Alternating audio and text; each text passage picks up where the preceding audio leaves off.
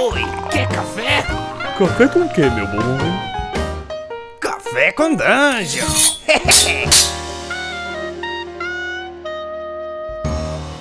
Bom dia, amigos do Regra da Casa. Estamos aqui para mais um Café com Dungeon, na sua manhã com muito RPG. Meu nome é Rafael Balbi e eu tô bebendo hoje um cafezinho que deu uma congelada aqui, tá frio. Mas fazer o que? A vida em Icewind Dale é assim. A gente vai voltar hoje a falar de Rime of the Frost Maiden. E, bom, para isso, estamos aqui com o Sembiano e com o Antunes, Old Paladin. Mas antes disso, eu vou lembrar que você pode se tornar um assinante do Café com Dungeon a partir de cinco reais. Você participa do nosso grupo de Telegram que tem a galera aqui da coluna da D&D Cyclopedia e além disso você ainda concorre a prêmios, né, com sorteios. Então cola aí picpay.me barra Café com Dungeon. Essa é mais uma D&D Cyclopedia. É contigo, Sembe. É isso aí, Balbi. D&Dzistas, bom dia. E mais uma vez, como o Balbi falou, nós vamos aqui falar do Vale do Vento Gélido, Icewind Dale, para dar aí uma, uma ambientada legal para você não só poder jogar a Rime of the Frost Maiden que vem por aí, mas pô, tipo, já é um cenário que você já pode largar desde já, né? E como o Balbi comentou, a gente tá com o Antunes aqui. Fala aí, Antunes. Bem-vindo novamente, velho. E salve que nos consagram. E aí, galera, beleza? É uma, sempre um prazer estar aqui com vocês. Vamos tocar aí o Icewind Dale, o Vale do Vento Gélido. Tem muita coisa para falar. A gente, Tamo junto. a gente te roubou do Orc and Roll, o pessoal vai ter que. dar- fica lá um tempinho sem você, só aqueles. Gente assinou um contratinho aqui com o Roll, é rapidinho, né? Não, o jogador já tava falando. Pô, tu tá lá ou tá aqui? Tá lá ou tá aqui? Vai gravar de novo com os caras? Eu Vou sim. Quantas vezes o cara precisar de mim, eu tô lá. Então, obrigado ao Roll por ceder Old Paladin a nós. Tudo beleza contigo, Ralph? Ô, Balbi? Tudo ótimo, cara. Tá frio aqui em São Bernardo, como, como, como na, em Icewind Dale, mas é isso aí. É São Bernardo. é, aí não é o, é o São Bernardo do Vento Gélido. Nossa. É São Berlondas do Vento Gélido. É, então beleza. Bom, o Brave hoje não vai poder participar, o Joga também tá terminando o site dele que tá ficando bacana. Então a gente vai voltar aqui nesse assunto, algum- alguns assuntos ficaram pendentes. Antes eu vou, vou dar um toque. A gente comentou de fazer, tipo, colocar hoje alguma coisa de horror gótico versus. eh, e dicas de, de, de horror moderno também, tá? Horror gótico versus horror moderno. Ah, Só que tipo, a gente viu que, pô, isso dá um podcast só disso, como mais focado em D&D mesmo, né? Então nós vamos deixar isso para uma pauta posterior. Aí o Brave falou assim: disso eu não, eu faço questão de falar, então espera eu, daí tu espera, né, Balbi? Sim, claro, claro. Brave é o DM das estrelas, eu não vou deixar o DM das estrelas fora dessa. Com certeza. Sim. Mas, voltando aqui à nossa pauta, que hoje tem bastante coisa pra gente falar. O Antunes, cara, pra quem não pegou o episódio anterior, tá pegando esse, dá uma introduzidinha aí no Vale do Vento Gélido. Que Então, é, o Vale do Vento Gélido é uma, re- uma região que fica ali ao norte da conhecida, da famosa Costa da Espada, né, que se estende ali até a espinha do mundo. Né, uma, é uma região de tundra ártica é, e localizada ali na, numa região conhecida como Frozen Far. Né, é um, foi um termo criado é, pelos sulistas, vamos dizer assim, para definir tudo que fica ali depois da Fortaleza dos Anões de Mirabá. É tipo, uma região é tipo de. um gelado longe pra baralho. Isso, isso. Muito longe e sem fim, né? Praticamente isso. Então também aí é uma região de ventos fortes, né? Por isso que leva esse nome aí de Icewind Dale. É, as, primeiras, as, as primeiras casas, vamos dizer assim, as primeiras construções, elas foram derrubadas pelo, por esses ventos, né? E uma região assim de terra muito dura, né? E pegando um pouco aí do do nossa, agora esqueci das, das crônicas de Gelo e Fogo, é uma região aí onde você vai para se esconder, uma região aí onde não tem muito que oferecer e uma região cheia de perigos. É, a espinha do mundo, para quem não conhece, é tipo uma, meu, uma cordilheira do mon, do, dos Andes, uma mon, montanhas rochosas assim, que basicamente barra tipo um vale, que é esse vale do, do Icewind Dale, numa, num, e também não é uma planíciezinha assim, é tipo é uma região bem é, não tem grandes montanhas, tem uma só que é, que é o Sepulcro de Kelvin, né? Mas tem tipo, ele é um terreno é, é, e, e, é um terreno acidentado. Isso, isso. E é uma, a, a, o sepulcro de Kelvin que foi arrancado nas pedras, para quem não pegou também outro episódio, um Tempos, o próprio Tempos aí fez, cavou um túmulo lá pro, pro gigante de gelo, o Kelvin, que deu o nome aí a, ao, seu, ao sepulcro aí, né? Ao seu, seu fim. Pois é, então daí você tem tipo essa espinha do mundo, o sepulcro de Kelvin, que é tipo. Estou ali do, do, do, desse terreno acidentado. Três lagos, né? E no meio Isso. desses lagos tem essas cidadezinhas que fazem parte do Vale do Vento Gélido. E aí saindo você tem tipo aquele. É tipo um mar, mas um mar de geleiras, tipo assim, que é um mar do gelo em movimento, de geleirinhas. É, de uma geleira que chama Haggard, que tá, que tá acima, tipo, que ela vai descolando e tipo, vai criando uma área cheia de icebergs ali. Que eles chamam Mar do Gelo em movimento. Em movimento. Então essa, tipo, acho que é a base da região. No episódio passado a gente deu um pouco do histórico de publicação, tananana, mas hoje a gente vai dar para a gente vai começar com vocês com o histórico da região, né? Uhum. Antunes, fala pra gente, cara, dessa migração do povo de é, ali, tipo, do, do mar, mar sem rastro, né? Que veio e colonizou, tipo, isso muitos anos antes uh, uh, do tempo que a gente joga aqui em Forgotten Realms e colonizou essa parte do norte. Os Iluscans, né? Tipo, a etnia Iluscan humana. Exatamente. É, essa etnia ela veio é, para dar origem aí ao povo, é, basicamente ao povo do Icewind Dale. Também, e eles são aí são os, os ancestrais, né, dos bárbaros Haggard, que a gente também mencionou no episódio passado. É, além deles, além do, dos, dos Iluscan, é, também é falado, também é comentado que é, já habitavam ali, né? Homens já também habitavam ali antes dessa, dessa migração. Depois dele foi o pessoal de os Netereses, né? O pessoal aí de Neteril e assim quem deu realmente origem ao, ao, ao vale, às cidades, aos dez burgos que a gente vai falar um pouco mais para frente, né? Foram aí uma família de Comir, né? Eles viram ali o interesse, eles tiveram interesse ali naquela região, assim, não é explicado muito é, o porquê desse interesse, né, já que é uma, uma região aí bem, bem hostil, né, mas essa família, ela foi lá e deu origem às cidades. É, a gente chega lá. Essa migração dos Iluscan aconteceu em menos 2103 do cômputo dos vales. O cômputo dos vales a gente já falou em alguns podcasts anteriores. É tipo calendário, como, a, como no mundo real a gente tem o antes e depois de Cristo, lá eles têm o antes e depois do cômputo dos vales. Isso. O jogo atual tá mais ou menos em 1490 do cômputo dos vales. A gente tá falando de 2000, menos 2000, né?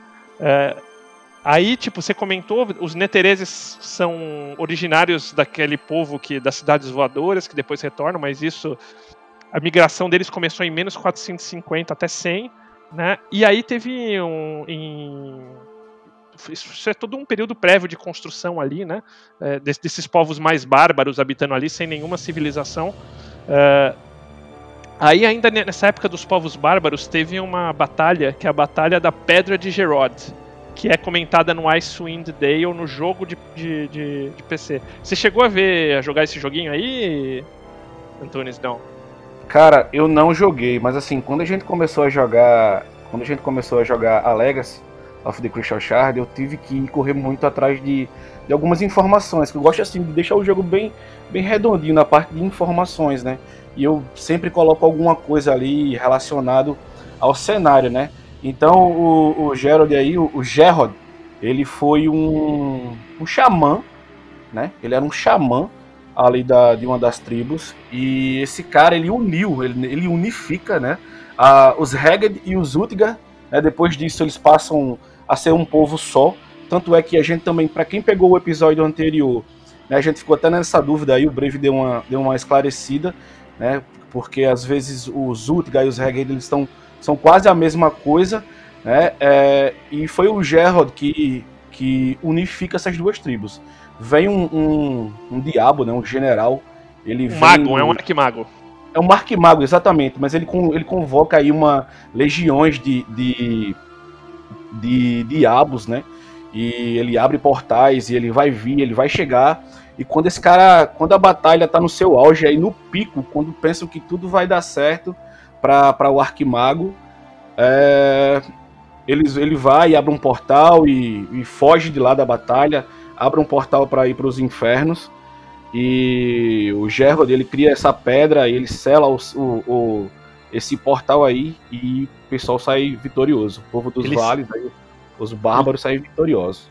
Ele sela com a própria vida. Ele vê, tipo, que o cara abre o portal e vai vir essas hordas aí, né? Porque primeiro Isso. ele pega uma, uma horda de mercenários pra dar, mas daí os bárbaros vão lá e dão um cacete nele. E ele sela com a própria vida se jogando na, na- nesse portal e, tipo, e, e o material do corpo dele se torna, tipo, meio que uma. vira uma pedra, né? Exatamente. Essa, essa Gerald Stone.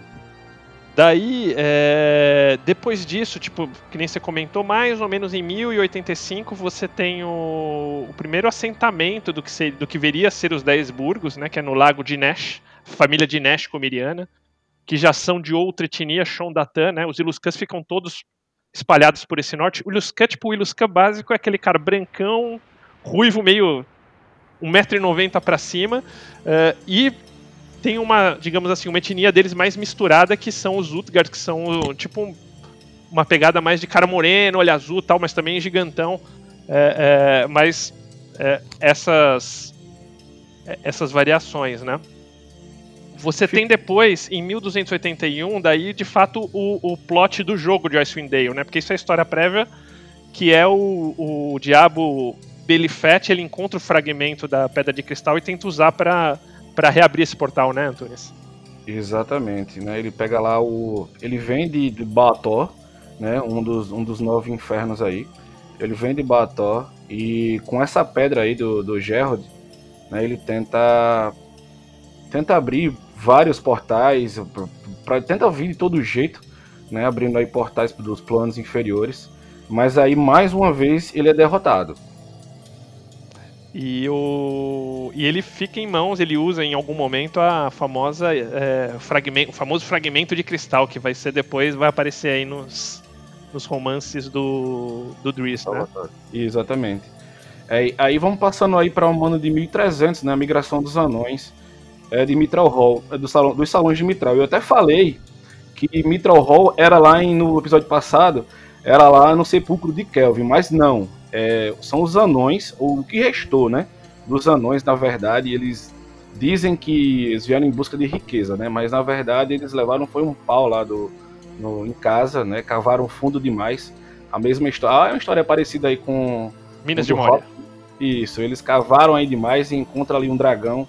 E o que sobra desses anões, anões do, do anões da montanha, eles voltam pro, eles ocupam aí o vale que vai virar aí o Vale dos Anões. Basicamente é o clã do Bruenor, né? Que, que sobra Sim, acho que ela- 10 mil, sobram 300. Exatamente, são os Battlehammer lá que, que que sobram e que vem pra cá. Depois aí, disso, justo- Justo o segundo livro, né, Antunes, do, do, do, do Driz, né? Que é tipo eles retornando pra. Que acabou de lançar, inclusive, agora, né? Pela Jambô. Isso foi o livro 4, fragmento de, foi o, fra- o Fragmento de Cristal. O livro 5, se não me falha a memória, é. A Joia Fios de Prata. Fios, Fios de Prata, isso mesmo. Fios de Prata. Então os anões, eles voltam para reconquistar os seus salões e, e eles meio que abandonam também, né? Eles não. Alguma, ficam um, um pouco lá, ficam no, no, sepulcro, no sepulcro de Kelvin né? E a maioria desce para habitar de novo os salões, o que resta ali. Mas assim, são pouquíssimos anões que que sobraram. Que restam por ali. Exatamente. Beleza. É, que ali, inclusive, eles têm um Passando nome aí para específico, chamam de Vale dos Anões 1311, ali. nós temos a Exatamente, vira o Vale dos Anões. Mas assim, vira o Vale dos Anões logo no começo, né? Logo na chegada deles aí nessa data de 1300. E lá no Beleza. sepulcro também tem a, a escadaria, né? Tem a escadaria que dá acesso aos salões, lá do Salões dos Anões, no sepulcro de Kelvin, né? Na Montanha dos Anões. É a escada do Bruenor, né? Do, do Bruno, né? Assim que é a tradução, é, a- como se fala o nome dele, o Bruno. O Bruno tem a esca- escadaria do Bruno, é o caminho do Bruno, na verdade. Bat- ele batiza aí a escada, porque ele fica subindo e descendo para pensar. Fechou. Daí você tem a Guerra da Legião da Quimera, que é em 1311, é tipo um, um spin-off aí, são os filhos do, do, do Diabo que a gente comentou aí, do, do Icewind Dale 1, que vai ser o Icewind Dale 2. Isso. É, e posteriormente você tem já em 1351 um cara chamado Carxel, que é justo a história do Drisk, que ele pega, Antunes. Guga, deixa eu só falar um pouquinho sobre a Legião da Quimera, que eu Fala aí, É fala aí.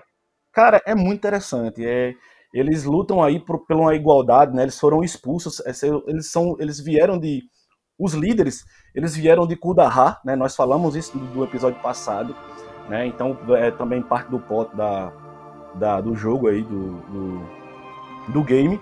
É, eles vêm de Kudahar, eles vão habitar uma um vilarejo élfico lá na na espinha do mundo, né? E lá eles começam a aceitar essas pessoas que também são rejeitadas, né, nos, nos Dez Burgos.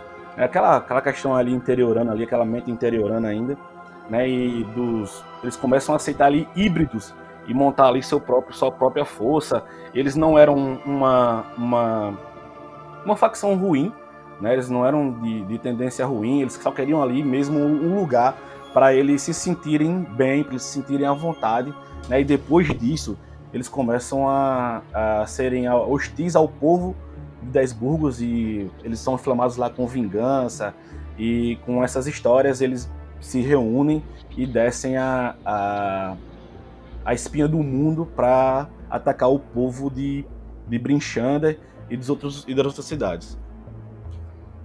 Ah, top. E é bem interessante, né? Porque eles eram cameos também, então tem todo esse tipo esse lance do, do preconceito. Achei um plot bem, bem interessante. O jogo é legal, não acho que não é tão legal como um, mas é legal. E aí você tem depois esse lance do da história do, do que a gente comentou já um pouquinho mais do Acarxel, que era um mago meio tipo de uma de uma irmandade arcana chamada chamada Irmandade, Arcana. É, de Luscan, né? A Irmandade Arcana Isso. de Luscan. Só que ele é um cara meio. Assim, muito baixo nível, assim, nessa. es- Daquele cara que, tipo, estagiário que só toma porrada, coitado. Exatamente. E- A, a Irmandade Arcana é uma. uma é, começou como uma sociedade mercantil, né? Uma coisa ali de, de vamos negociar isso, alguns serviços, né? E ninguém sabia assim meio que quem mandava. E o Acarquecel ele tava ali meio que como bucha de canhão, né? Era mais um servo do que um aprendiz de magia, né? Também o livro fala que ele era dos últimos dos últimos. Já no cara tava bem velho, e tinha os novatos que já eram bem melhores do que ele aí. Né? E prometeram, né, ele, ele cobiça o posto do mestre dele como outro, como, como mago, né, de fato. E é, ele se junta aí com. Na verdade, ele é usado, né, como ferramenta para assassinar o mestre, que o mestre também ele se admira porque ele tomou uma atitude como aquela de matar alguém. né? Era um cara tão mole, um cara assim tão, tão taxado como, como as piores coisas que assim, ele não era capaz disso, né? E ele foi capaz disso e ele vai e encontra a estilha de cristal. Ele tropeça, né? Tipo, cristal. tropeça Na nela e verdade, é... o- o- E assim, é bem interessante a história da estilha, porque ela meio que tomou uma consciência, né? E ela é meio como um anel também, né? Ela, ela, ela, ela, ela se deixa encontrar, na verdade. Ele, ela, ele tropeça nela porque ela quis que, que. Ela quis ser achada naquele momento. Ela passa milhares e milhares de anos aí desaparecida, né? E ela cava esse buraco aí, um, a- o, o seu calor, né? e ela deixa ser encontrada pelo, pelo Acarquecel. E aí passa todo o plot aí do livro, né? Do, que culmina aí numa guerra, enfim. Que vai ser bem interessante, essa guerra quase que dizima os, os, bar- os bárbaros Haggard, né?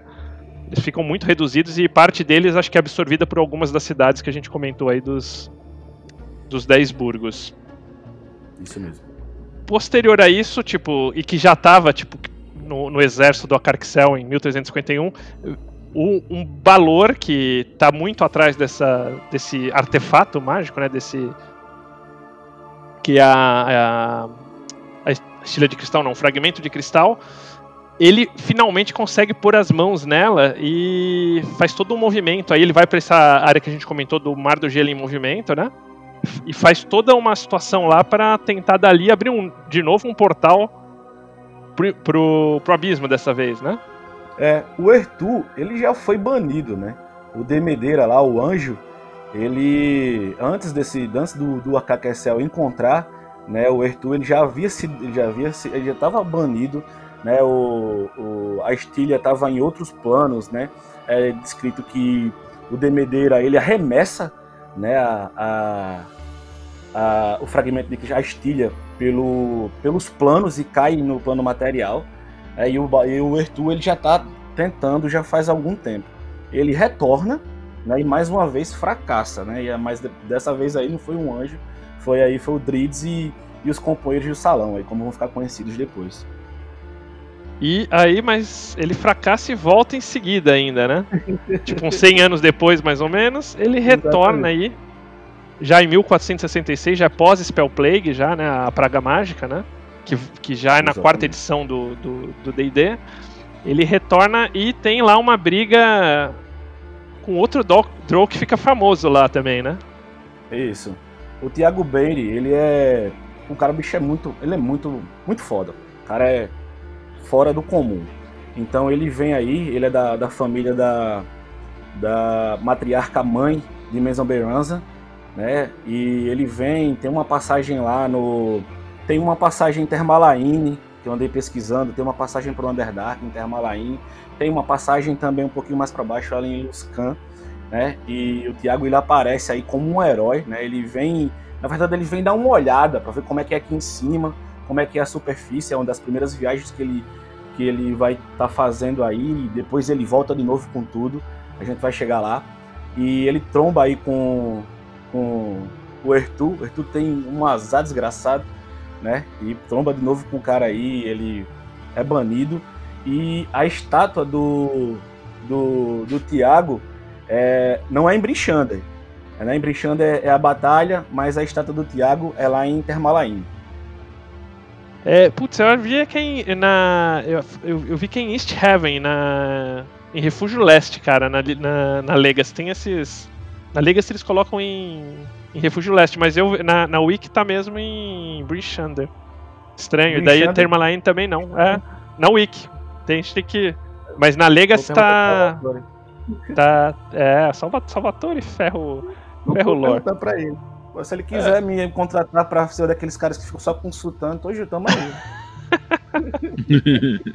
o... Agora o Thiago ele dá um couro no, no, no Ertu, porque o Ertu ele tá atrás de se vingar do Driz, né? Mas daí, o Thiago fala, pô, tipo, Driz é meu, velho.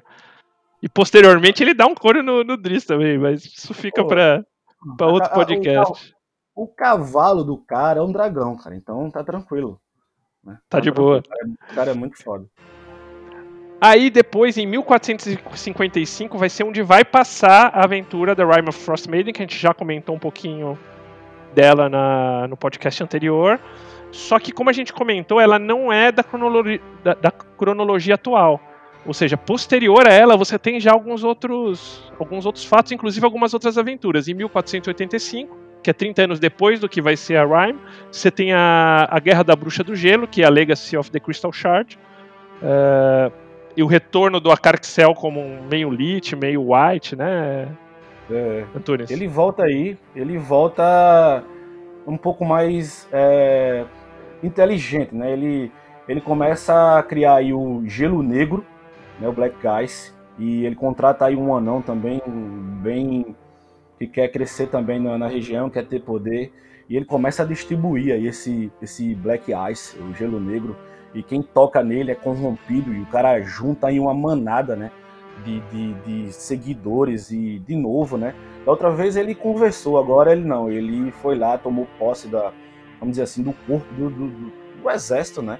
É, é, um exército aí meio que amaldiçoado, eles, as pessoas não estão mortas aí, mas são meio que mortos-vivos, né? Assim, você Você não, você não tem mais aquele discernimento e o pessoal começa a servir aí o Acaquecel de novo. É, e nisso vai junto a história aí já o Sanderi, né?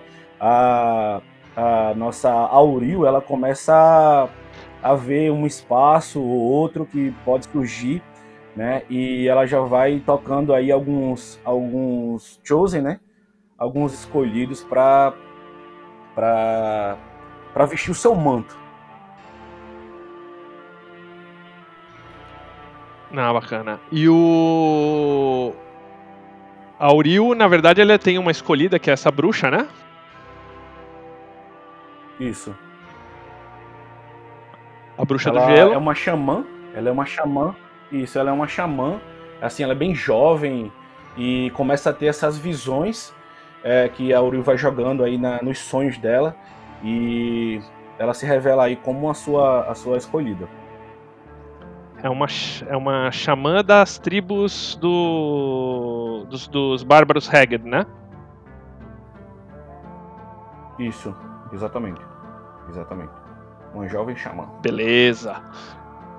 Daí, uh, passando disso, a gente tem em 1490 os. Digamos assim, os, o que se desenrola na, na Storm King's Thunder no módulo já de quinta edição, uh, onde ali no Icewind Dale você tem uma invasão aí dos gigantes que eles tentam, tipo, é, entrar em Bryn Shander, que é meio que a capital comercial ali dos, dos Dez Burgos. É, porque eles estão atrás de um outro artefato que é bem da região, que é o Anel do Inverno, né, Antunes? Cara, esse plot é fantástico, né? Esse cara é, é, é muito bom, essa parte aí. Essa você jogou, os, né? Os gigantes chegam lá, né? Essa eu joguei, essa eu joguei. Então os gigantes vão lá, né, liderados pelo Druff, esse cara apareceu no meu jogo também, né? Ele, ele não morre lá, ele foge, na verdade. É, liderados lá pelo Druff, e os caras estão procurando o Arthur Simber, né? Quem jogou aí a, a Tomb of Annihilation, ele aparece de novo lá. E o Anel do Inverno aparece de novo lá. E os gigantes, né? Vão todos lá para chute também. Né, e existe esse cerco aí. Durante a, a e durante essa aventura, né, você, é, eu falei no, no, no episódio passado também, né, é muito bacana, você está interagindo com todos os comandantes, os capitães aí, os capitães para liderar essa, esse sítio, esse cerco a, a, a, defesa, né, a defesa da cidade, na verdade, contra os gigantes, né. E tem uma parte aí que vou até me repetir que eles, começam a arremessar e começam a destruir a cidade, destruir os portões, né. E você tem um tempo aí para para eliminar, para para fazer com que eles vão embora, para fazer com que eles desistam. Porque derrotar não dá. Né? Para derrotar, derrotar gigante com catapulta de pedra de gelo não dá. Mas dá para fazer eles desistirem aí. Ah, então acho que é, um, é uma aventura que acho que é bem. É, digamos assim, o pessoal não dá muita bola para ela, mas ela, cara, ela é muito bem construída, tem um sandbox bem interessante, tipo, e cobre muito essa área do norte. O pessoal fala aí do que não é, é, Remembered Helms, né? Não Forgotten Helms, porque o pessoal senta na costa da espada. é, meu, povo. Bobeia na internet, Valve, você vira. Vira meme, velho. Remembered Helms. Só que o, o. De fato, esse módulo ele trabalha muito bem o norte inteiro, não só o Icewind Dale, mas toda essa parte do norte. Inclusive, para quem quer, tipo, já pegar material de Icewind Dale e, e e tocar, né, Antunes? Ele tem, tipo, toda uma parte de encontros aleatórios que dá pra fazer um sandboxzinho ali, fácil, fácil, né? Sim, tem muita, muita, tem várias localizações também. Dá para você fazer, dá para você ir fazendo outras coisas além do, do plot principal. Tem muita, muita side quest. E ainda, Guga, dentro do, de 1485, aí voltando só um pouquinho na cronologia, né, tem um evento muito importante aí que é a Guerra das Fronteiras Prateadas, né? Que são tem três tem uma trilogia de, de romances aí que que cobre esses eventos, né? E o Thiago, ele de novo, ele volta para para o Gronf, ele vai lá e o Gronf Beirin, né, o tio dele vai lá e deixa o anoitece o sol, ele escurece o sol, né? Ele bota uma uma, uma sombra ali em cima do sol, né? Fica tudo escuro ali no norte, principalmente no norte, né? Eles estão muito focados ali na nessa região do, das fronteiras e o Tiago vai lá e se alia com dragões, né, o, o filho do Muitas Flechas, o, auto, o atual Muitas Flechas, né, que Muitas Flechas é um título, não é um, não é um sobrenome, deixou de ser um sobrenome e passa a ser um título. Ele se de orcs, né, é uma nação orc, digamos assim. Isso. É uma facção, exatamente, ali de orcs do, também do norte, né? O Muitas Faixas é morto, deposto aí, porque é um, é um, cara muito mole, que não quer saber de nada, não quer saber de guerra, só quer paz. Ele faz até uma paz lá com um acordo de paz com o Drids e o, o Bruno. E é nesse período aí onde acontece aí o The Companions Codex, né? E existe aí, tem, acontece bastante coisa. O Thiago volta aí montando o seu dragão branco e aterrorizando aí o norte, principalmente Brinchanda, né? É, nesse, é, nessa, é nessa hora aí que os gigantes é, eles vão resolvem também atacar lá. Eles veem essa oportunidade aí para poder atacar lá, em Brinchanda.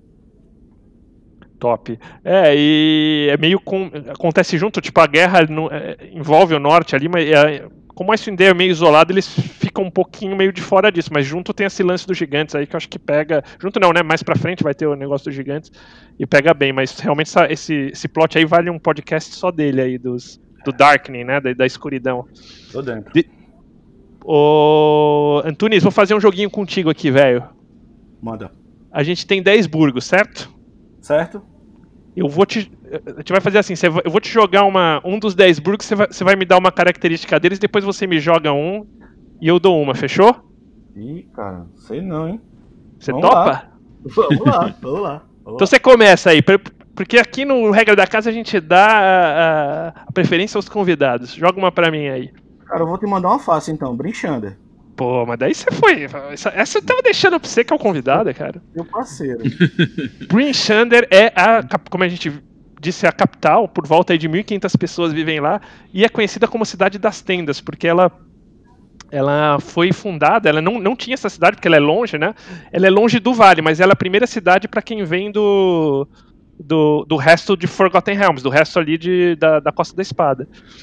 E assim, tipo, as cidades iam montando tendas ali para poder vender produtos para as pessoas que não queriam ir muito para dentro do norte. E dali, tipo, foi criada uma, essa cidade murada, né? Uh, porque começou a ter muita treta dessas, das outras nove cidades ali, porque quem chegava primeiro, o melhor local tal. E eles finalmente formaram Brinchander e com Brinchander nasceu, de fato, esse, esse digamos assim, essa confederação de cidades que, que teve dez burgos, apesar da cidade já terem existido. Posso mandar para ti? Cara, deixa eu só abrir minha cola rapidinho aqui. Rapidinho. Eu fiz um arquivo. É, eu separei alguns detalhes aqui, só que eu não tinha aberto aqui o arquivo. Rapidinho. Deixa eu só achar. Fala uma que você quer aí que eu dou. Eu te dou essa, essa lambuja aí. Cara, Termalaine. Vai lá, que você já falou dessa aí. Você... Cara, Termalaine, Manda ela é a, é a segunda, né? E assim, porque só são muradas, só duas cidades são muradas, né? Uma é uma é Brinchander, que é a maior cidade, e a outra é Termalaine. Né? São as únicas que têm aí muralhas de fato. É, ela foi a segunda também é, cidade a ser criada. A Termalaine ela, é, ela tem muitas minas, né? ela é bastante explorada essa parte aí do minério. E como eu já falei, ela tem uma passagenzinha aí para o Underdark, né? Então é um bom lugar para você estar, né? E ela resistiu, foi uma das cidades que, que resistiram aos barbos, né? O Hefstag, o cara lá da, o rei da tribo do Alce, né? O Hefstag, ele tenta conquistar Termalaine, mas ele não consegue, né? O bom povo de Termalaine aí consegue se se defender. Cidade bem interessante. Beleza, manda uma para mim aí, que você quiser. Fala sobre Ashhaven. Ah, o Refúgio Leste. Refúgio Leste. Ele é o centro florescente dos Dez Burgos. É, você tem lá um templo de Tyr bem, bem proeminente. E é, por lá tem um grande detalhe. É uma cidade que por que, que ela é esse centro? Porque é, é a única que tem de Brinchander, a única estrada pavimentada é que vai para Refúgio Leste. Então é onde as pessoas no máximo se esticam. Então é, é começou essa parte comercial forte dela também por causa disso. Só que eles têm tido, assim, mais para a quinta edição, né? Eles têm tido 1480, 90, eles têm tido problemas com as outras cidades pelos direitos de pesca no lago que é o Caer, Caer, Caer de Nesh o Lac de Nash, perdão, desculpa. Que é o lago que eles dividem com Cardineval e Carconig, né? Então eles. Na confederação, essas duas cidades que eram rivais se juntaram e, tipo, conseguiram votos ali para ter uma. diga, uma preferência pesqueira no lago mais do que Refúgio Leste, onde um pouco afetou aí a, a, essa parte econômica, por mais que na outra eles tenham ganhado com a estrada. Posso mandar uma pra você aí? Como é que você tá? Manda. Então quero que você fale para mim de Bosque Solidário, que era assim uma comunidade onde vivia o nosso querido Regis. Isso mesmo, o Regis era aí o. Como é que eu posso dizer? Ele era um cara que tava, vivia ali de boa vida, ele é... descrevem ele como um cara que passava o dia aí no, no lago, né, pescando, era o principal o principal passatempo dele, a única, a única obrigação dele. Depois o Regis ele consegue né, ser o orador né, ser o speaker aí da cidade, o, o representante da cidade aí. É, depois de um tempo, depois que ele é sequestrado, eu tô, falando, eu tô só falando do, do, do personagem, depois eu falo um pouquinho da, da do lugar. Depois ele vai embora para ele, ele, na verdade ele é sequestrado e, e deixam aí um, um sucessor. Né? Uh, é uma cidade bastante organizada, é um lugar bastante organizado eles têm aí uma milícia, né? Eles têm aí, é, eles negociam bastante com anões, né? Eles têm aí uma proximidade é, muito boa, principalmente depois do Regis, com o Mitral Hall, né? Com os salões aí de Mitral, eles conseguem aí essa meio que essa parceria e eles passam e ali ele é bem próximo aí ao Mar do Adon, né? Um dos um dos um dos três lagos. É, e lá também é um lugar onde o Drides frequentava, porque lá existe o santuário de jardim, o jardim, né, o, o jardim de Melik, é como, como é descrito também. Tem uma florestona lá que eles tiram, tipo, acho que é do lugar de onde eles tiram lenha, né? Porque, tipo, como é. Basicamente eles vivem do peixe, mas tem. Aí em específico eles tiram. É uma, é uma comunidade que tem essa situação. E é a mais norte do norte, ou seja, quem vai para lá é que não quer ser encontrado mesmo, né? Exatamente, exatamente. Manda uma pra mim aí. Bremen. Bremen. Bremen ela tem uma situação bem. São 300 pessoas, então você vê, tipo, uh, uh, Bosque Solidário, Lonelywood, 150. Bremen, 300 pessoas. E ela é, assim. Porque tipo, todo mundo fica meio no vale, no meio de rios e lagos. Só que ela fica na outra margem, então ela fica, tipo, como se fosse bem isoladona, assim, né? É... E é, tem uma curiosidade interessante. É bem pequena, ela tem muito problema de enchente, porque ela fica meio que na. Onde o, onde o rio desemboca no lago, então tem, tem problemas de enchente ali. E no meio desse, desse desemboco do rio com o lago tem meio que uma ilhinha onde uma, uma senhora vive ali e muito se fala de, de que essa senhora tem aí alguns contatos não convencionais aí com outros planos. Massa. E o Nerds, vocês manjam muito, meu irmão. Que isso? É. é. O que você acha que eu fazia com 20? Com, com 20 não, com 20 eu ainda fazia, mas com 15 anos. Ô, Valve. Fala aí, mas. Posso te mandar aí? Manda. Caer Konig. Cara, esse lugar, ele foi dado. Né, durante a batalha, eles simplesmente, a população simplesmente desistiu. É, primeiro, ele é localizado ali no, no pertinho do Lac de Necher, né? É, eu não sei como é que tá aí a tradução nova, mas... É, Lac de Nesh. É, e Lac de Nesh, ele é perto aí do Lac de Nesh. Então, é, não é um lugar assim muito legal de se viver. É, lá tem uma história interessante que o, o, o speaker, né, o representante, ele foi. O cara morreu com, com. Um peixe matou o cara, né? Ninguém sabe aí como é que foi, mas um peixe matou o cara. Um peixe ali do, do rio. Né? E durante a batalha aí contra o Akakersel, é, essa cidade foi dada aos bárbaros. Né? Foi dada aos bárbaros. E ainda hoje existe aí, tem muita da herança dos bárbaros. É, por mais que depois tenha havido uma, uma trégua né, entre, entre os povos aí do, dos vales, é, ainda tem muita influência ali do, do, dos lagos. Tem algumas tabernas, né? Assim, o lugar preferido da, da turma é a praça do mercado e assim e é uma cidade assim meio que em ruínas, né? Que os bárbaros assim eles usaram, usaram, usaram até acabar. E, ela fica numa região estratégica bem, porque ela fica entre meio assim ali meio mais perto ali do, do entre o sepulcro de, Kel, de Kelvin e o lago, né? Tipo, num, num, mais num irmão, assim, acho que por isso dessa questão dos bárbaros, né? Bom, É, a gente então- deixa, vai deixar aqui Targus. Perdão? E assim, ela pega muito do, do Lago de Ness. Ela se aproveita, ela aproveita ali boa parte do Lago de Ness. Ela mesmo, ela meio que se forma ao, ao redor. As outras cidades não, são um pouco mais próximas. Ela não, ela meio que se forma ao redor do, do Lago de Ness. Então, a gente deu uma passadinha nas que a gente achou mais interessante. Tem ainda o, a Toca de Dunga, né? O Bom Prado, Targus e Cair de Neval, que é a rival da Cair Konig. Isso é bem interessante lá, Balbi. Tipo, sabe meio esses bairrismo que tem Fla-Flu tal lá? Cidadezinhas, cada uma tem, um, tem a sua a sua contraparte. Isso tudo, tipo, na política tal. Então, é, elas são meio que duplas de cidades meio que se odeiam e muito nasce dessa disputa pelo pelo se odeiam acho que é uma palavra forte, mas tem uma rivalidade. E muito nasce dessa disputa pelo peixe, né? A truta da cabeça dura, como diz o, o Brave. Então, se você tem curiosidade aí das outras cidades, manda pra gente, vai lá no grupo do Café com Dungeon, ou manda no Twitter que a gente que a gente dá conta aí, eu e o, e o Old. Seguindo aí com a nossa pauta, vamos pro os antagonistas. A gente já falou um pouquinho da Irmandade Arcana, que é esse grupo meio que usa magia pra conseguir riqueza e poder. É, falou um pouco dos demônios que estão aí, né? E diabos. É, Uhum. Dos Drows, dessa passagem do Underdark que você bem comentou, do Acarxel. Agora fala assim, dos dragões do norte, né? Tem dois aí bem bem ferrados, né? Um que é o Al, Vou pegar aqui, Cara, o eu nome dele. separei dois aqui. Arautator, Você- Esse mesmo. né? É o Arautator, que ele vira aí montaria do, do, do Thiago Beire, né?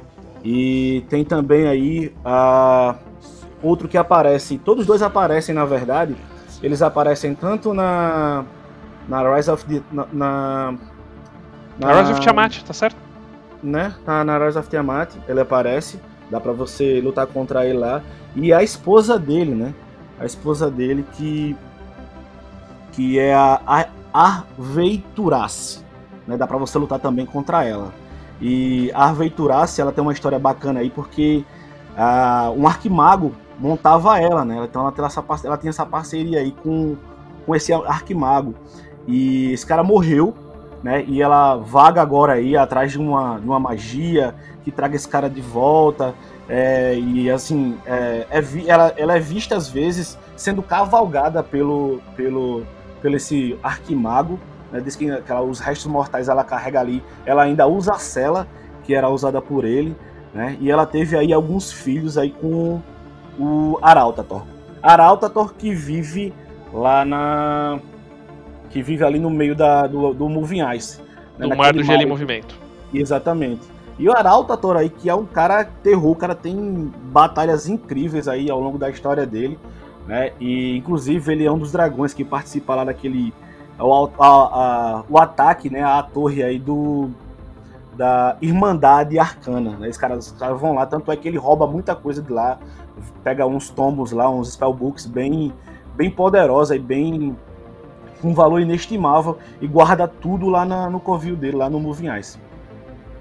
Legal. Além deles, acho que um grupo que a gente comentou um pouquinho de Luscan. Luscan ela é coordenada aí por, por, digamos assim, tem cinco líderes que são cinco capitães, né? Que na verdade eles acabam tomando aí, cada capitão desse tem tipo, ele absorve o nome meio que histórico do, do navio que ele representa e que hoje já não é um navio, virou uma facção mesmo, que não só tem influência ali em Luscan, como às vezes algumas delas vão ter influência aí no, no mais no norte, em Icewind Dale, por, por essa questão comercial, por, pelo que os caras exportam, né? É, inclusive uma delas aparece na duas, né? Na, na Legacy of the Crystal Shard. É um grupo também interessante, tipo de gente, digamos assim, mal intencionada que tá ali querendo se aproveitar da situação, né, Antunes? É, nos suplementos atuais, ela aparece assim com uma cidade, uma- como uma cidade bem, bem desinteressante mesmo, ali como se fosse um último post para você para você seguir viagem para o norte, né? Para você pegar ali os mantimentos, alguma coisa ou outra e, e subir subir subir pro, pro norte ou descer para a Costa da Espada.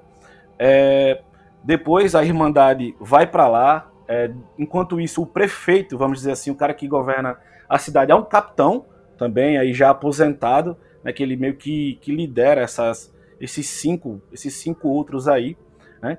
E assim, os suplementos eles vão até aí, né? Depois, já nos romances, é, o Jarlaxo ele vem, ele vem com a, com a turma dele, a, a, a Breganda Ert e a facção dele, que virou uma facção oficial aí na, na, na Adventures League, depois com... O Jarlax é um draw, né? Tipo, é um draw Isso. que. Só que ele é um draw mais. Digamos assim, mais fora da, do conceito cultural dos draws ali. Ele é um cara que busca, tipo, vantagem mesmo fora ali para poder influenciar eh, o Underdark também.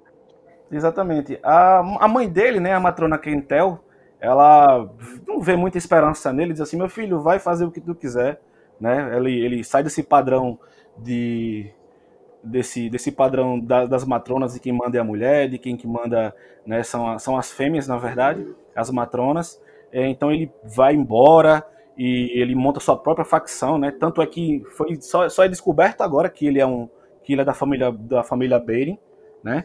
E ele vem, ele fica muito poderoso, ele faz negócio com todo mundo, né? Pro bem ou pro mal, ele tá o negócio dele ali é ganhar o seu dinheiro, então ele sobe até Luscan e depõe um, acontece também essa questão do ataque dos, dos dragões à Irmandade Arcana, né, e ele depõe esse capitão aí e fica tomando conta de lá, né, mas assim, ele não quer aparecer, ele mantém a, a, o, mesmo, o, me, o mesmo nível de poder ali do, não mexe na política local, ele só quer dar as opiniões dele na cidade, né, mas aí ele é, vive, é uma cidade aí que, meio, que vive de aparência.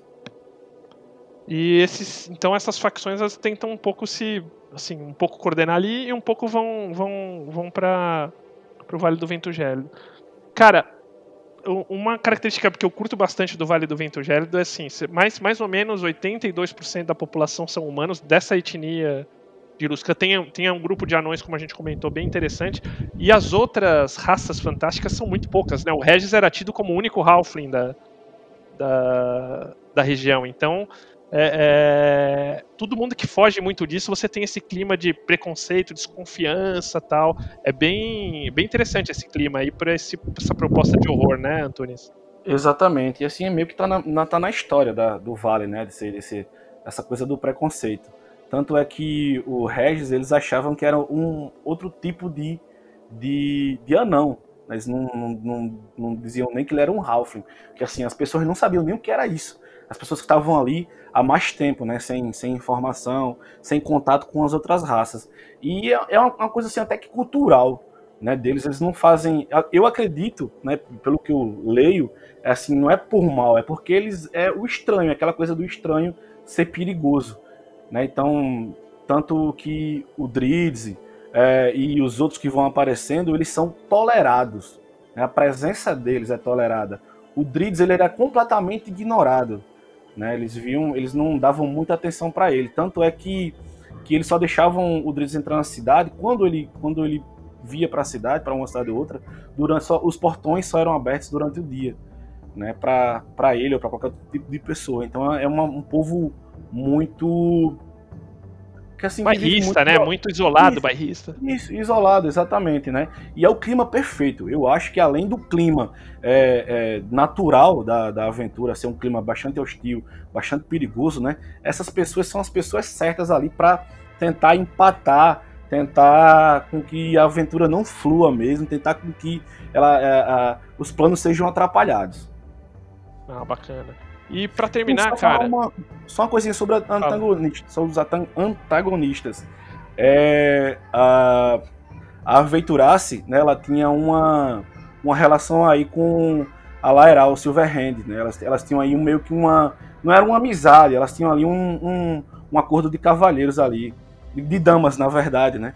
De não atacar o Waterdeep, não chegar perto do Waterdeep. A, a Dragoa, se diz, né? Isso, a Dragoa. Exatamente. Ela tinha aí um meio que um. Elas tinham um acordo para que não houvesse nenhum tipo de hostilidade aí. Eu achei isso bacana também. É, isso, isso rola. O... Pra fechar, cara, que, que, também que eu acho que tá bem nesse clima aí, que nem você falou, tipo, tem esse lance tudo, mas de um outro lado, tipo, é um lugar que tem estátua pra draw, então, tipo, quem dá em armas e defende essa galera aí, os caras depois encampam mesmo, tal. Essa, tem, tem muito essa Exatamente. outra pegada. É muito aquela coisa de mostrar o teu valor, né?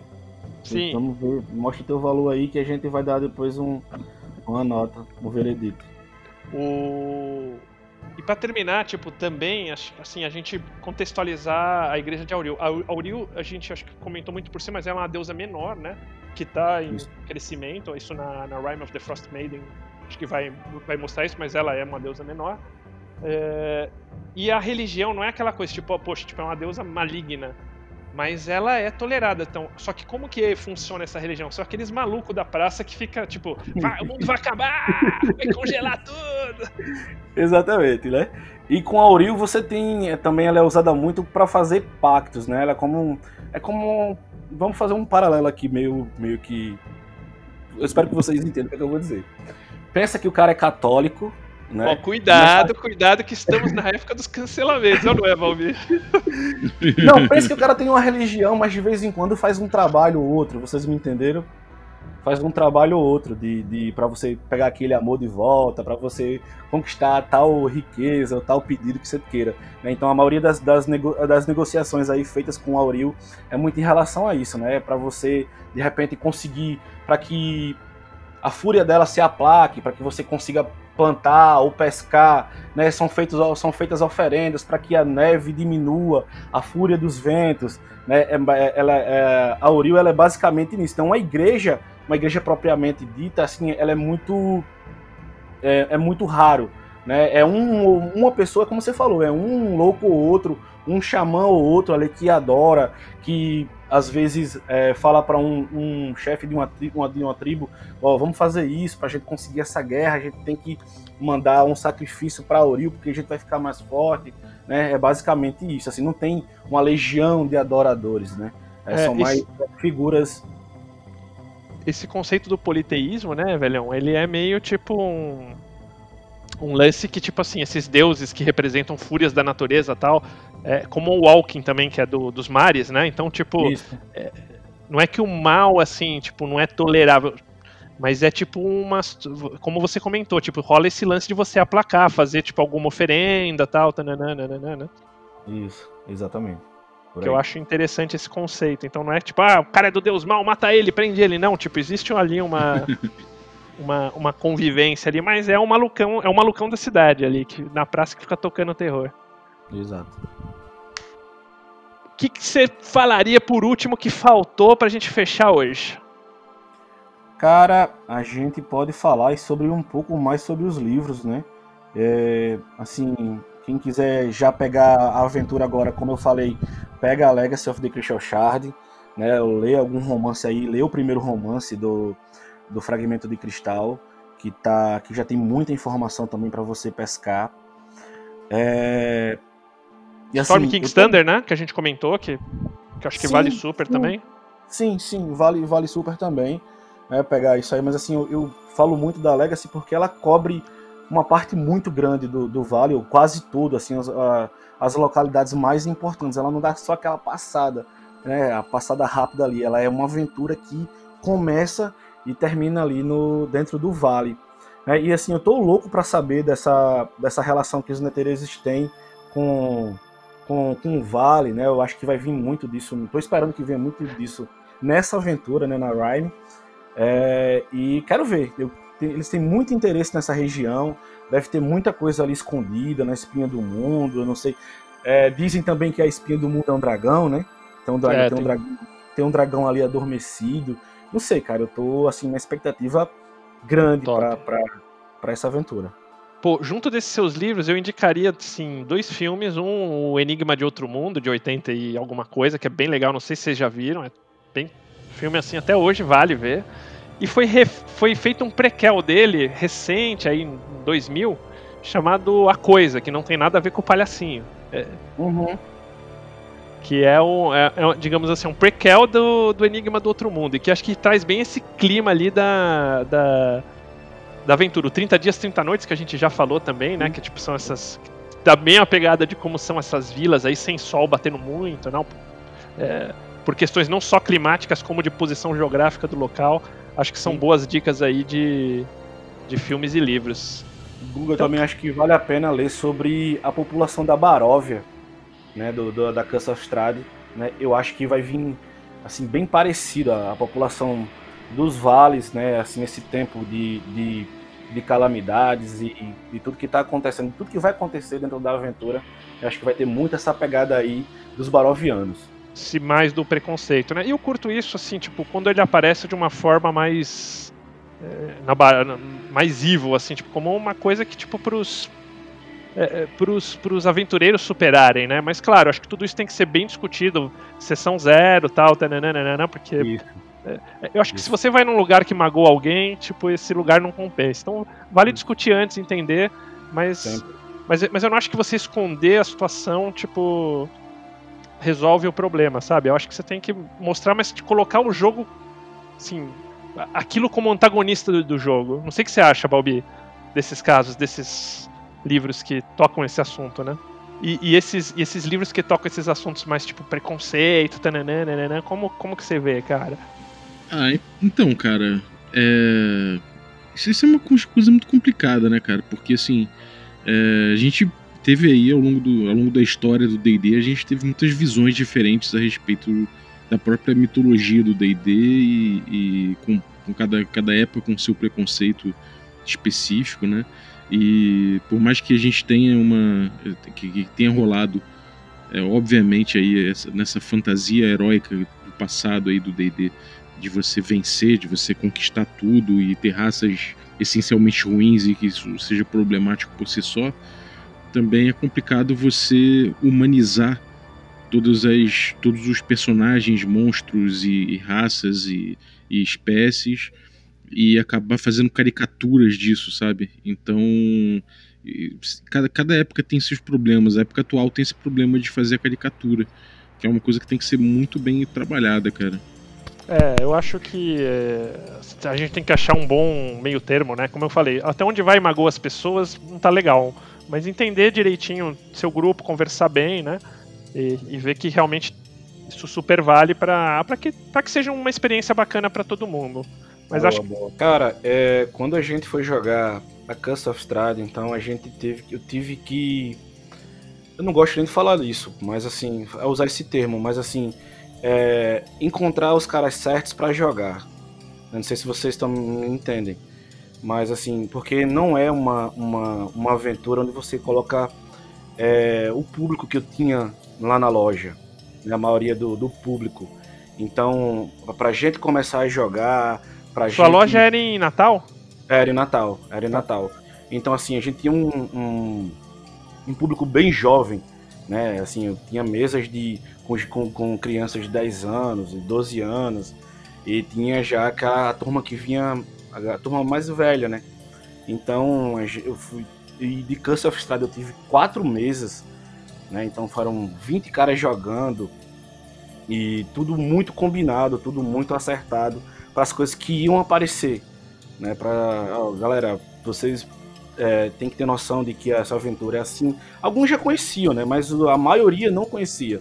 Então é aquela coisa da sessão zero mesmo, é, do, do conversado, do combinado, né? Do combinado, e eu queria muito rolar essa aventura, e assim, do jeito que, que com, com o tom que ela tinha, né? Tanto é que é, depois eu fiz amizades com, com um carinha que era um amigo, carinha não, um amigo, que é um pastor também, e também jogava com a gente, e assim, é conversar, conversa, vai ler tua aventura, é, eu acho que é até um erro que a aventura tem. Né? Ela disse que, que ela pode ser mestrada enquanto você lê. Né? Não é isso, você tem que ler antes. Você tem que ter noção do material que você vai mostrar para tua mesa. Você tem essa responsabilidade né? antes de colocar o, de, antes de mostrar as coisas para o pessoal, para a mesa. É uma questão bem séria e de responsabilidade. E acho que a Rhyme vem nesse, vem um pouco nessa pegada também, né? Mas no paralelo, mas tocando um pouco nesses assuntos aí. É, que acho que vale, vale conversar. Terror também, acho que a parte, essa parte de preconceito, tudo tem sempre esse lance da pessoa se impressionar muito, né? O cara vai muito pro gore, né? Não, eu senti, gente... isso na, eu senti isso na pele, cara. Quando o Drids ele sai, que ele vai passando por, por águas profundas, né? Ele, ele é impedido de entrar. Ele é impedido de entrar. Os caras não entra aqui não é, porque não vai dar certo por causa da tua cor, né? E assim, e são coisas que eu sinto no meu trabalho também, que eu sinto no dia a dia, nessa questão do preconceito. eu, eu lido muito com as pessoas é, por WhatsApp, por e-mail, né? E eu sinto que às vezes elas se decepcionam quando me vêm, quando elas chegam no meu trabalho, quando a gente se conhece pessoalmente, né? Poxa, eu, cara, eu já, já perdi emprego por isso. Né? Não, não, esse cara, esse currículo aqui não é teu. O cara chegou e falou isso pra mim. Né? Então, é complicado, Caramba. bicho. É um negócio muito, muito complicado. E, e aquilo que eu falo, tem que. Quando, quando se alguém ficar magoado, cara, com uma, uma situação dessa, a primeira coisa que eu acho que a gente tem que fazer é, é entender e ver pra, pra onde vai, mas conversar bastante, né, Antunes? É isso aí. Conversar, conversar. E se a gente tá- acha que tá num mundo ruim agora, não tá não. Quem vai pagar essa conta aí são os nossos filhos, são os nossos netos. É. E como o Bob falou, né, buscar também aí um, um entendimento. Porque às vezes na solução de um problema você cria outro. Então, tipo, ver pra frente, mas é, é, com mediação, né, Balbi? independente aí do teu da tua fantasia preferida, né? É importante que você esteja disposto sempre a, a trazer essa, essa consciência para mesa. Beleza. Então falamos que foi um assunto que rolou aí na, de D&D aí no das mudanças de, de raças aí, né? De como eles vão fazer. Eu acho que é um que é um caminho. Talvez tenha que ver como isso vai vai dar para frente, mas fica a nossa nossa opinião aí disso também aqui na da D&D Cyclopedia, bem muito bem representados aqui. Beleza, Balbi? Exato. É isso, cara. Pô, queria agradecer então aí, brigadaço aí pela presença aí. Antunes, valeu também o, o Sembi, obrigado aí pelo, pelo, pela pauta. É, o conteúdo de vocês é, é sempre bom na coluna aqui. Nosso é, conteúdo, nosso, né? nosso, você é nós, eu não pô. sei tanto quanto vocês, mas. é, eu, não sou, eu não sei tanto quanto vocês, mas às vezes eu contribuo um pouquinho, então é nosso. e. Algum recadinho aí, Antunes? Cara, estamos trabalhando muito, né? A plataforma está sofrendo atualizações aí toda semana. A gente tá com live aí toda semana aí do Rock and Roll. O pessoal tá gostando bastante, opinando bastante. É, é, era isso que eu queria deixar bem claro, né? Que nós estamos construindo né, uma plataforma para nós jogarmos RPG. E tá todo, todo mundo que tá participando, principalmente do, do grupo do Discord, tá contribuindo bastante, né? E só agradecer essa galera. é, e tá ficando bonito e, e é esperar pra ver. E muito obrigado pelo convite. Cara, precisando, tô sempre à disposição, tô às ordens. Ontem eu pensei, eu pensei que não ia dar pra participar desse episódio aqui. Tava até falando com o Guga. Mas eu faço muita questão de participar, de estar com vocês, até porque eu sou fã também de vocês. Eu sou fã do Regra da Casa, sou fã do podcast, sou, sou fã da coluna aí, sempre escuto. Então, pô, aqui tá, tá aqui, é uma honra. Eu tô suando aqui, cara. Vocês não têm noção aqui do que eu tô sofrendo. é sério, isso, nervosismo aí pra. Poxa, não... mas valeu demais. Muito, muito obrigado, cara. Então, tamo junto. E, e você, Simbito, algum, Cara. algum recadinho? Ajuda aí o, o regra que tá chegando no, no- no- em cinco episódios, pô. Fala mais disso aí, Balbi. Daqui a pouquinho, né? Então, a gente, a gente hoje bateu aí, hoje no dia da gravação, né? A gente bateu aí o nosso, a nossa segunda meta, né? E, bom, claro, no PicPay você tem que confirmar a meta, né? Ou seja, você tem que deixar o mês passar para ver se realmente não vai ter um, um saldo aí que faça abaixar de novo para baixo da meta. Mas, pô, a gente bateu essa resistência aí do, da segunda meta, então voltaremos muito provavelmente a ter cinco episódios por semana, só que agora com edição profissional, né? Como os outros episódios que a gente já estava fazendo três por semana aí com edição profissional e um com edição minha. Então agora, cara, é pô, é voltando ao patamar anterior, só que com classe. e além disso, é, vamos ter lives às sextas-feiras, né? É, fazendo uma, um bate-papo aí com os ouvintes retomando os assuntos da semana e abordando algum assunto que de repente os apoiadores decidem aí hum, durante a semana no grupo de Telegram. Então, se você não faz parte ainda desse grupo de Telegram, não recebe ainda o conteúdo exclusivo, não faz parte desse, desse, desse time aí que debate tanto de forma tão legal lá no grupo, cara, picpay.me barra café com dungeon e aí você pode escolher aí o teu plano de como, de como apoiar o cafezinho. E, cara, cada vez melhor. E já pensando agora, vou fazer a votação também com os assinantes para a gente ver qual a próxima meta, né? Mais uma coisa é certa, próxima inclui na próxima meta um programa mensal de uma hora e meia com destrin destrinchando a história do RPG. Né? Então, cara, agora a gente já bateu essa meta agora. Quando bater a próxima, vai ter aí esse programa mensal exclusivo para apoiadores que, cara, que vai ser, vai ser brabo. Mensalmente aí vai ter um programa de hora e meia, a gente vai debulhar a história do RPG, não só D&D não, mas de tudo, cara. A gente vai pegar, vai fazer muita pesquisa, vai ser um programa mais profundo e, pô, finalmente aí eu vou estar tá, é, chegando nesse sonho que eu já, já tem um tempo que eu tô saindo com esse conteúdo. É, você vem ensaiando já, você já tem uns episódios bem interessantes já no, no, quem, quem vê os episódios antigos, cara, que não teve toda essa preparação e já foram top, esse aí vai ser para fechar, cara. é, isso aí vai ser realmente um, um podcast pesquisado, com profundidade. É, enfim, vocês não perdem por esperar, então vamos lá com força para a próxima meta. Mas isso é uma das atrações da próxima meta. É, as outras a gente eu vou debater com o grupo aí para a gente ver o que, que a gente faz de, de metas extras aí. Então, muito obrigado aos apoiadores, valeu todo mundo que, que ouve a gente, que espalha notícia, que faz esse boca a boca aí do Café com Dungeon, que é essencial. Se você não pode ajudar, espalha notícia que, que você gosta do podcast, sabe? Fala no Twitter, faz barulho junto com a gente que uh, acaba chegando em gente que, que pode, que tem condição de apoiar. E tem muitos que apoiam. A galera aí, café expresso, café com creme, café gourmet, especificamente o Ricardo Mate o Adriel Lucas, o Rafael Cruz, o Erasmo Barros, o Abílio Júnior, o Francioli Araújo, Rafael Caetano Mingorance, Xerxes Lins, Pedro Cocola, Diogo Nogueira, Ulisses Pacheco, Matheus Hamilton de Souza e Denis Lima. Galera, muito obrigado pelo apoio de vocês e Valeu. até a próxima. Valeu.